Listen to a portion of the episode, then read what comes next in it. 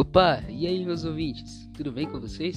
Eu me chamo Miguel e esse é um podcast um pouco mais sobre a vida. Espero que vocês gostem do assunto que eu vou abordar hoje, porque além de ele ser bem útil para a vida de vocês, eu acho que ele é muito legal, assim, muito gostoso de ouvir esse podcast também. E eu acho que vocês devem saber disso, né?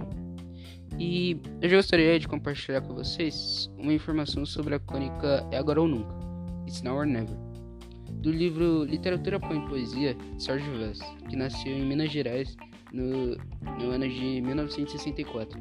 Ele é um escritor cidadão e um poeta ativista. Bom, então vamos começar, né? É, eu gostaria de resumir para vocês aqui é um pouco sobre a crônica, né? Para vocês entenderem melhor o contexto dela, porque sem eu resumir ela, tipo, ia ser alguma coisa bem nada a ver, então vamos.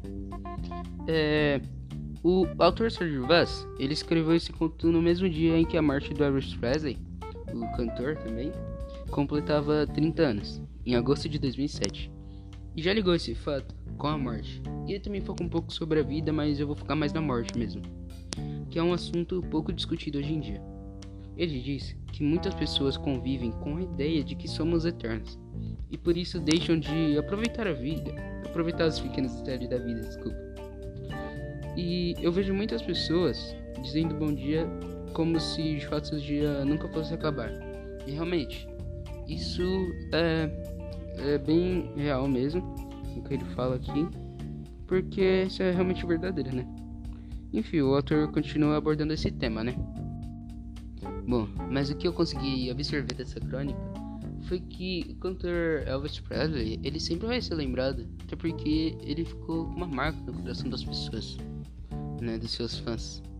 E eu é, consegui perceber que ele deixou essa marca por ele ser uma pessoa grata, uma pessoa boa, uma boa pessoa, ser um bom cantor, suas músicas serem legais.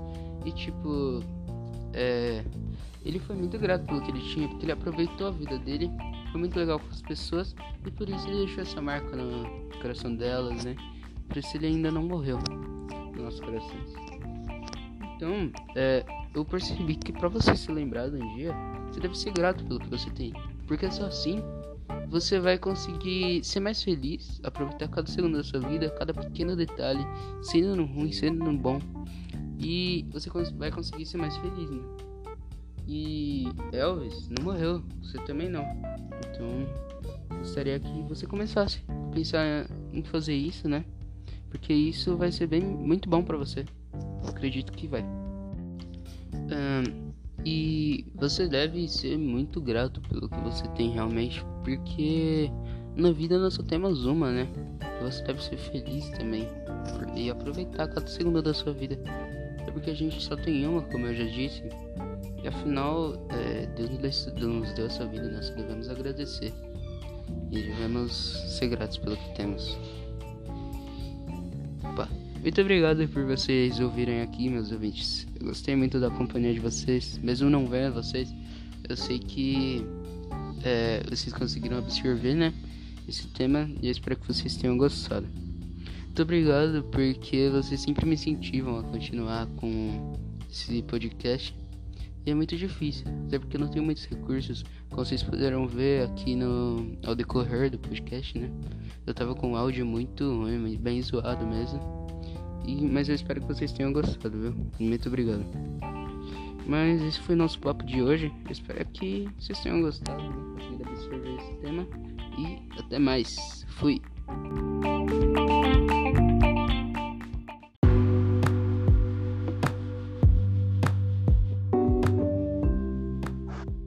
E aí galera, hoje eu vou trazer mais um episódio para vocês do nosso podcast de história.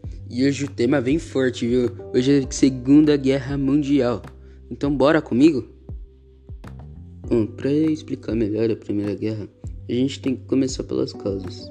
A Segunda Guerra Mundial é praticamente uma continuação da Primeira, porque na Primeira a Alemanha havia sido derrotada e ela teve que assinar o Tratado de Versalhes, em que a Alemanha deveria pagar uma indenização aos países vencedores da Primeira Guerra e perdeu parte do seu território. Além disso, a quebra do, da Bolsa de Nova York ajudou muito, né? que, deixa, que deixaram os alemães inconformados. E com isso o país estava praticamente acabado, né? E começaram a se formar organizações totalitárias que perseguiam minorias e opositores, como judeus, negros e etc. E eles também acreditavam na raça ariana, que era praticamente uma raça em que só alemães poderiam participar, que era superior a qualquer outra de qualquer outro país. E com o medo do comunismo, essas organizações começaram a se espalhar pelo continente, certo? Com medo do comunismo se espalhar pelo continente, essas organizações é, começaram a crescer cada vez mais. Mas também pelas, pela inspiração dessas organizações do Benito Mussolini, que era o presidente da Itália naquela época e que também apoiava regimes totalitários. E Adolf Hitler, que era o líder dessas organizações, é, se tornou o chanceler da Alemanha, que é um tipo de primeiro-ministro da Alemanha. E quando o presidente da Alemanha morreu, Hitler tornou-se presidente. E assim ele deu início aos seus planos, né, aos seus planos totalitários. E é, seu plano era perseguir minorias e opositores, e assim se formou. É, ele também né, conseguiu uma aliança com a Itália, né, fazendo assim um eixo, um eixo é, Roma-Berlim, a qual também a, a, o Japão se, é, se juntou mais tarde. E esse grupo era tipo assim, é, se a Alemanha entrava em guerra com alguém, esses dois países também entravam em guerra. Então era muito forte porque esses países eram tipo as maiores potências da época. Né? Eles tinham exército, tinham uma economia boa agora, né? Que Hitler estava no poder, estava investindo cada vez mais na indústria alemã, etc. E aí começou essa, essa aliança, né? Entre, entre eles. E aí eles conquistaram cada vez mais países né? E foram expandindo seu território, que era o, o objetivo inicial, né? Do plano deles, de Hitler da Itália, do Mussolini, né? E com isso eles foram conquistando mais terras. Aí a Inglaterra e a França declararam guerra à Alemanha. E com isso vocês já sabem, né? Declararam guerra à Alemanha, declarando guerra também à Itália e ao Japão. Assim, dando início à Segunda Guerra Mundial. Os alemães, porém, não eram invencíveis. Eles fracassaram na tentativa de invadir a Inglaterra em 41 e também não conseguiram conquistar Moscou é, devido à forte resistência do exército soviético, que também era muito bom e que era uma potência da época também, né? Que hoje é a atual Rússia. É, nesse mesmo ano, outro acontecimento mudou significativamente os rumos do confronto. Os japoneses entraram no conflito e bombardearam Pearl Harbor, um porto dos Estados Unidos no Pacífico. Então, os japoneses, eles foram bem discretos. Esse foi uma, um ataque que mudou significativamente é, a guerra. Porque os japoneses, eles de surpresa, é, é, navegaram por todo o Pacífico até chegar nos Estados Unidos, bombardeando Pearl Harbor, né? De surpresa. Com isso, os estadunidenses foram conformados e declararam guerra ao Japão. E com isso, outros países também é, que já estavam na guerra, né, começaram a apoiar os Estados Unidos, que eram a Inglaterra e a França, por eles terem tipo é, um governo semelhante, certo? E os Estados Unidos também pressionou outros países a saírem da neutralidade, como o Brasil e vários outros da América do Sul, a entrada dos estadunidenses na guerra mudou os rumos do conflito. Pouco a pouco, os alemães começaram a perder suas posições no norte da África e nos países europeus ocupados. Em 1943, o exército soviético obteve uma importante vitória contra os nazistas, expulsando-os da União Soviética. O poderio nazista caminhava ao fim. Em junho de 1944, cerca de 3 milhões de soldados da Inglaterra e dos Estados Unidos desembarcaram na Normandia, no norte da França, que eh, tinha sido ocupado pelos exércitos alemães. E eles marcharam rumo à Alemanha também, e esse dia ficou conhecido como Dia D. Do outro lado do continente, tropas soviéticas atravessaram o leste europeu e também seguiram em direção ao território alemão. A derrota era iminente.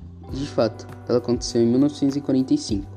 Em abril, o exército soviético ocupou Berlim, capital da Alemanha.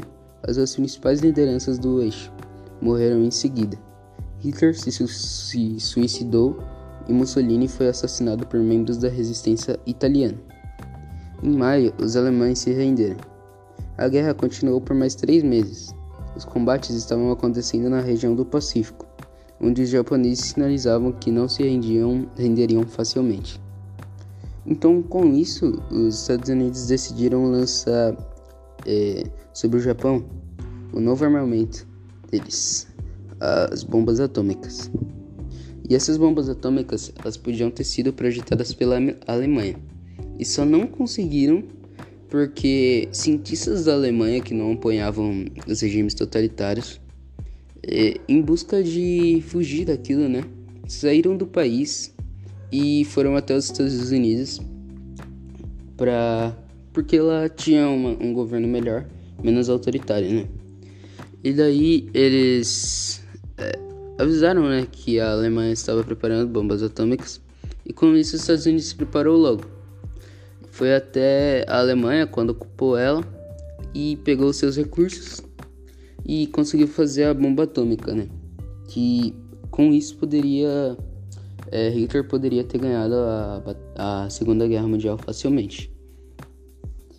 E após isso, após esse acontecimento, é, os ataques aconteceram no dia 6 e 9 de agosto de 1945 sobre as cidades de Hiroshima e Nagasaki. Cerca de 200 mil pessoas morreram nesses ataques e milhares de outras perderam suas vidas nos anos seguintes, vítimas de radiação. As duas cidades ficaram completamente arrasadas. Aí o governo japonês ficou abalado e se rendeu. Assim, aconteceu o fim da Segunda Guerra Mundial. Entre julho e agosto de 1945, ocorreu em Potsdam, na Alemanha, uma conferência para discutir os tratados pós-guerra. Nela reuniram-se as lideranças dos Estados Unidos, da Inglaterra e da União Soviética, os chamados Três Grandes. Diversas decisões foram tomadas, foram tomadas, entre elas a extinção das Ligas das Nações e a criação de uma entidade internacional encarregada de preservar a paz mundial, que era a ONU, né? Pagamento de uma indenização pela Alemanha aos países vencedores. Julgamento dos líderes nazistas por uma corte nacional, posteriormente conhecida como Tribunal de Nuremberg. Divisão da Alemanha em quatro zonas de influência, cada uma sob o controle de um país: Inglaterra, França, Estados Unidos e União Soviética. A capital, Berlim, localizada dentro da zona que cabia à União Soviética, também foi dividida entre essas quatro nações. Ao final da guerra, Estados Unidos e União Soviética sobressaíram-se como as duas maiores potências do mundo. Em torno delas, organizaram-se dois blocos com ideologias opostas. O bloco capitalista, liderado pelos Estados Unidos, e o bloco comunista sob a influência da União Soviética. Essa divisão deu origem a um período de grandes tensões, conhecidos como, conhecido como Guerra Fria. Bom, galera, como já estamos no fim do nosso podcast, eu espero muito que vocês tenham gostado. E até mais. Falou!